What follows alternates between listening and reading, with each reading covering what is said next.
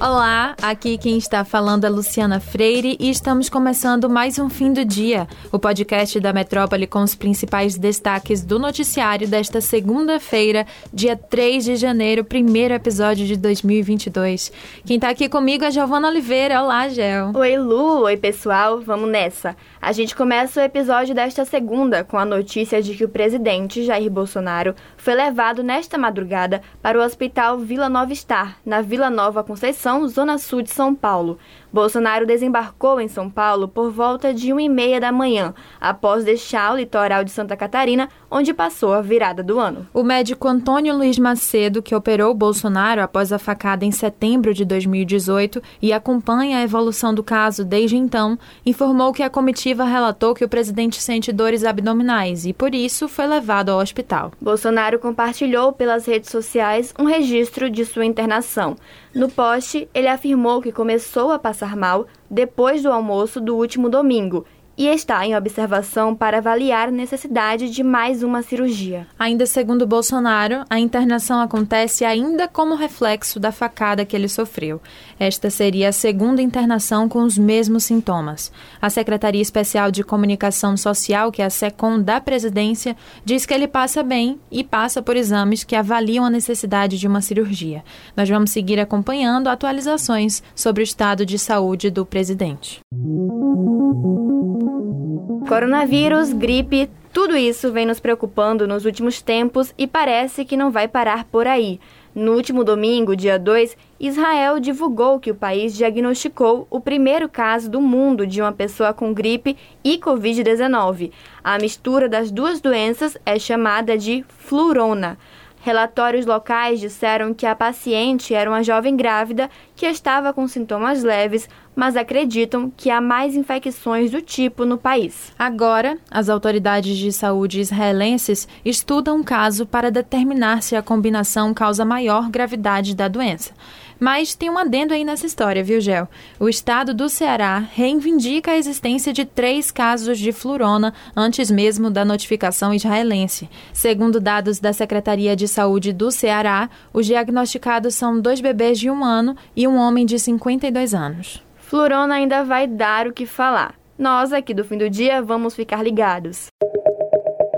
Ainda falando sobre saúde, diversos países enfrentam crises sanitárias por causa da Covid e da gripe. A França, por exemplo, se prepara para o mês de janeiro com hospitais lotados. O alerta foi dado pelo ministro francês de Saúde, Olivier Véran, durante uma entrevista à rádio France Inter, nesta segunda-feira. Na semana passada, a França bateu recordes de novas contaminações de Covid-19 e tem o índice mais alto de casos de toda a pandemia. São 1.518 pacientes por 100 mil habitantes. A transmissão no país é provocada por duas variantes, a Delta, que é mais perigosa, e a nova cepa, a Omicron.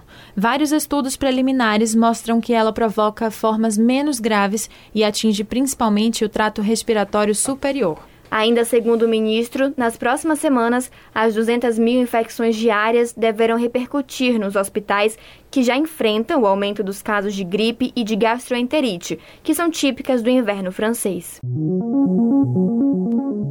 Um assunto que a gente sempre traz aqui no fim do dia são os desdobramentos de uma operação deflagrada pela Delegacia do Consumidor, a DECOM, lá em novembro, que investiga a empresa Moura do B e outras seis construtoras. Elas são suspeitas de negociar imóveis irregularmente em diversos empreendimentos de Salvador. Pois bem, em despacho publicado nesta segunda pelo Tribunal de Justiça da Bahia, a construtora pernambucana Moura do B foi intimada pela Justiça para uma audiência de conciliação que vai ser realizada no dia 11 de agosto. A ação foi protocolada pela Associação de Dirigentes de Empresas do Mercado Imobiliário da Bahia, a DEM Bahia, em denúncia envolvendo a ausência de registro de incorporação por parte da construtora. A empresa Moura do B foi, inclusive, expulsa da ADM Bahia em 2020, justamente por vender imóveis sem o registro de incorporação. Nós ficaremos atentos a essa reunião do dia 11. O Brasil tem hoje 12,3 milhões de jovens na categoria chamada Nem Nem, aqueles que nem estudam e nem trabalham. Pois é, número alto. Esse contingente representa 30% de pessoas maiores de idade até 29 anos. Os números foram levantados pelo jornal O Estado de São Paulo, em parceria com o IDADOS. Em 2012, há exatos 10 anos, o número era de 10 milhões, o que representava 25% do contingente populacional. O número teve um salto durante a pandemia. Em 2021, com o avanço da vacinação e reabertura gradual do comércio, os números recuaram pouco, embora de forma tímida. O jornal Estadão também associa a estagnação destes jovens ao baixo crescimento da economia. Desde 2013, o Brasil não consegue encontrar um caminho de retomada consistente. E com a pandemia parece que ficou mais difícil, não foi, Gel? Com certeza.